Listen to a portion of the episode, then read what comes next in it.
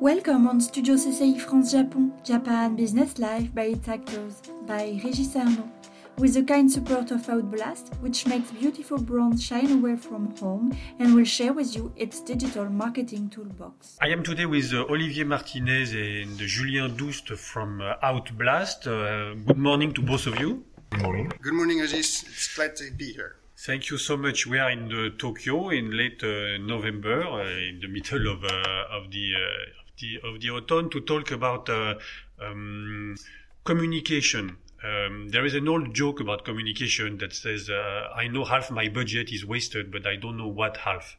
I think many people are are really um, uh, stunned or don't know really how to do uh, communication, especially today with so many tools and so many targets.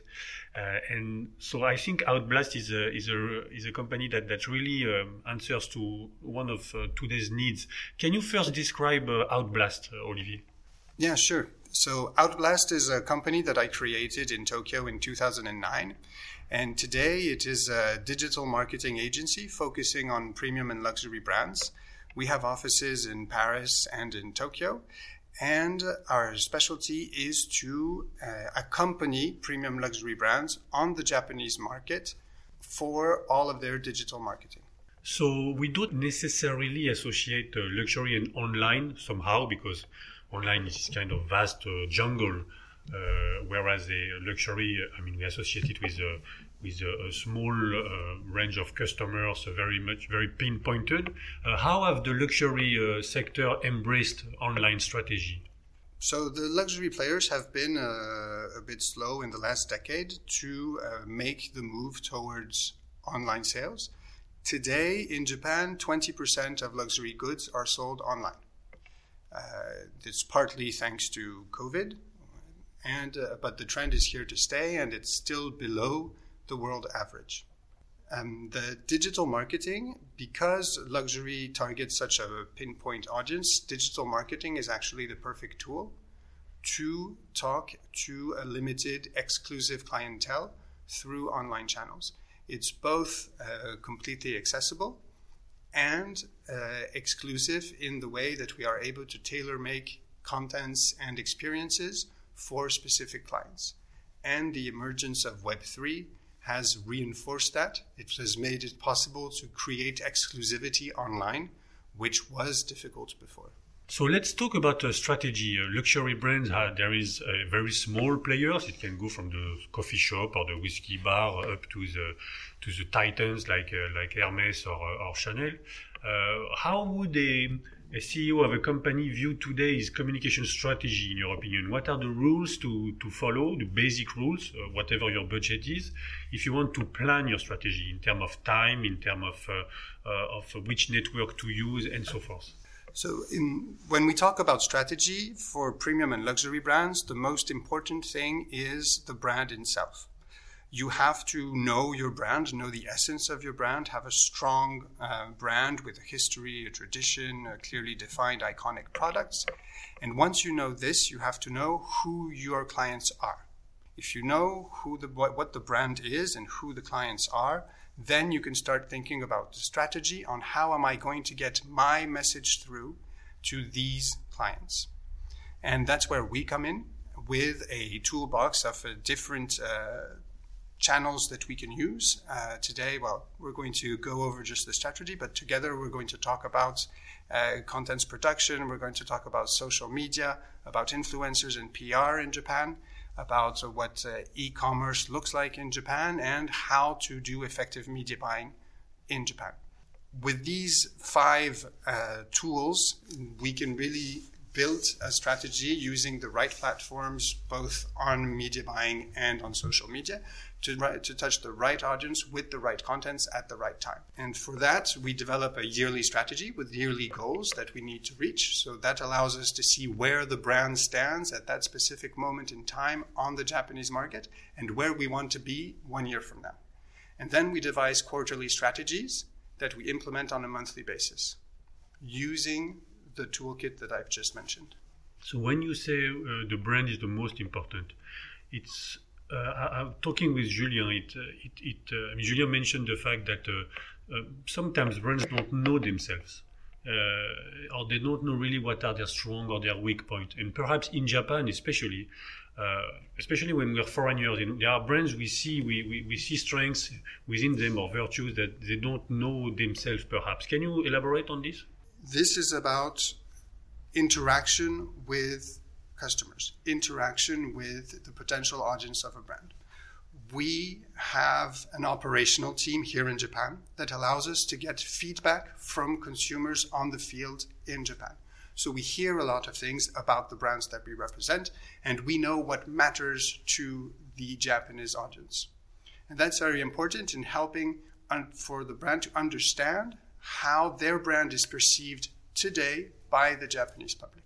And that's something that we can work on, and that goes into the objectives that we set for the year.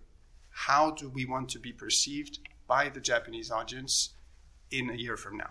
Julien, you want to say? Yeah, of course, the, the brands have all the keys about themselves. But just we um, we we talk with them, we discuss with them, we bring data, experience, so the brand they can show their their true self. I would say. But of course, they have all the all the keys inside. But but were you surprised uh, within your experience by how sometimes they, there is one aspect of their own brand they didn't see, maybe some tradition, histories they don't put forward even though they should, or uh, they appeal to young people, or they appeal to mature people, or to urban people. It, it can happen, but most of the time people are really involved in the brand. So, I mean, it, it, it can happen, specifically for Japan. You might be not aware that that strength. Uh, could work very well in Japan. Mm. But most of the time, no, they, they already know, just we have to push the button. So let's talk about, uh, yeah, first of all, you want to say, Olivier? Yeah, there is something that, that comes to mind when you talk about this. It's the, the type of audience that they think that they can reach. Um, most of the luxury brands, the traditional luxury brands in Japan, uh, think that they have a, a, mature audience, especially in Japan, uh, people over 40, 50. And uh, it's a, a, general challenge to be able to target these younger audiences. And what we see with the brands that we represent is that the reaction is very positive from the young Japanese audience. They like to know about the tradition, the history, the story behind a brand. They are really interested in the signs, the symbols, that get around the brand. And uh, so we've had very positive results there and surprising results for the headquarters in France who want to have uh, to strengthen their image for these younger audiences, but didn't believe that it could happen so effectively and so quickly. Uh, let's talk about the, the content production now that follows the, the strategy you implement. Uh, of course, we are today in the era of images, of Instagram, and so forth. Um, can you elaborate about how how how would you first how you produce such content and how do you put your priorities? I mean, more visual, better photos, some text, uh, magazine rather than, than than Instagram. How do you make such a choices? Do you have general rules on this? So first of all, um, Outblast started off as a production company. We started off creating videos, photos, text for French companies in Japan. Uh, so that's really in our DNA. And contents production is a very, very, very uh, sensitive topic uh, for luxury brands. The image of the brand is sacred. It's very, very difficult to create contents outside of the scope of headquarters. In Japan specifically, we have very strict guidelines that we need, of course, to respect, to protect when we create contents. And the reason why we feel that it's um, a very good option to create contents for the Japanese audience is that there are some very specific events that are part of the life of every Japanese person that need to be addressed. Um, if you are not, if you're a chocolate brand and you are not here for White Day, you are missing out on a second Valentine's Day if uh, you have no specific contents for cherry blossoms, then you're not be, going to be able to talk to anyone or have anybody's attentions for, for more than a week. So these are very specific events that deserve to have their own visuals uh, on the Japanese market. We have spent 12 years now working on specific, specifically this How are we, how are we going to create contents that is 100% true to the brand, but still Adapted. effective for the Japanese market on that very specific event? And we see that in other countries as well. I mean, if you're not talking about Thanksgiving, it was just last week in the USA, you're missing out. In China, it's the same. It's, it's so every culture has their own uh, national events that are unmissable. And in order not to miss them, you have to create specific contents, and that contents is most efficient when it's created locally. But in order to do that, you have to have a, a trusted partner that you can uh, trust 100% and that is 100% reliable. Um, that's why today we have internalized all of the content creation team. We have copywriters, photographers, videographers, uh, graphic designers inside the agency who are always the same when they work on the brand. So they know the brand image inside out, they know the signs, they know the symbols, they know what they can and cannot do, and in the end, everything, absolutely everything, is checked and approved both by the local branch of the brand and headquarters. Julien? I would say that the local content production is a translation, and we have this saying in, uh, in French, traduction, trahison, but we must not betray the brand. So it's a very specific translation within the text, within the pictures, within the visuals. And when you, what is specific to Japanese market? It seems to me it's a very cyclical market where seasons are matter, where you have some go, I mean, Oseibo, Oseichu. Uh, can you elaborate a bit on this uh, this uh, aspect of the Japanese market? Yes. So the um, the two things I would talk about here is uh, the first one is time. Uh, the, the, relationship with uh, Japan is takes a lot of time. Trust needs to be earned, and you earn trust by being present, by being there regularly, steadily over time. Uh, that's true almost everywhere, but very specifically, it's very present in Japan. The second thing is that Japan and Japanese people in general love tradition, love the history behind the brand. That's, I think, one of the main reasons why French luxury brands have been so successful in Japan is that they go back uh, hundreds of years.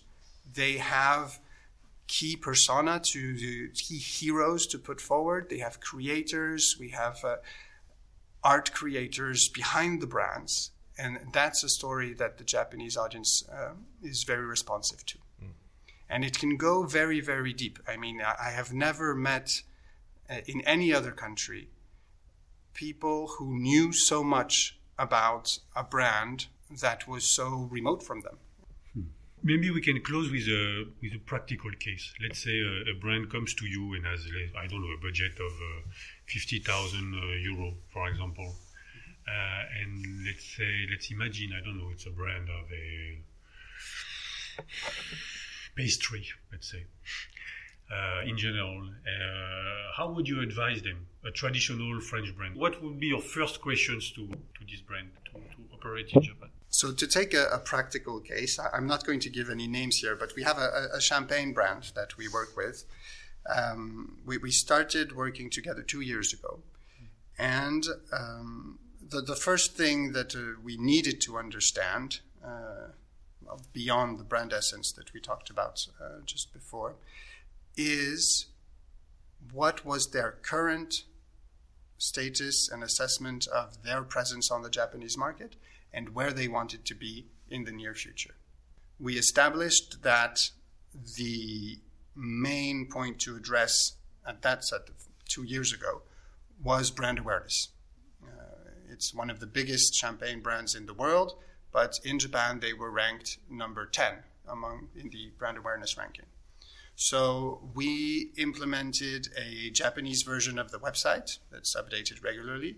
We implemented uh, social networks specific to Japan on all platforms uh, Instagram, Twitter, Line, Facebook as well.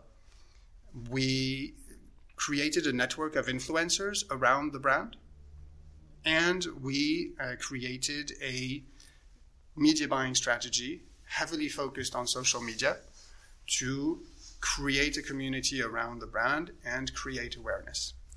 And today, two years later, they went from number 10 in Japan to number five in terms of brand awareness. So in two years, that's a very, very big progress. Mm. Thank you. Uh, we'll meet uh, each other again for our next session uh, about the social network. Thank you very much, uh, Olivier and Julien. Thank you, Regis. Thank you, Regis.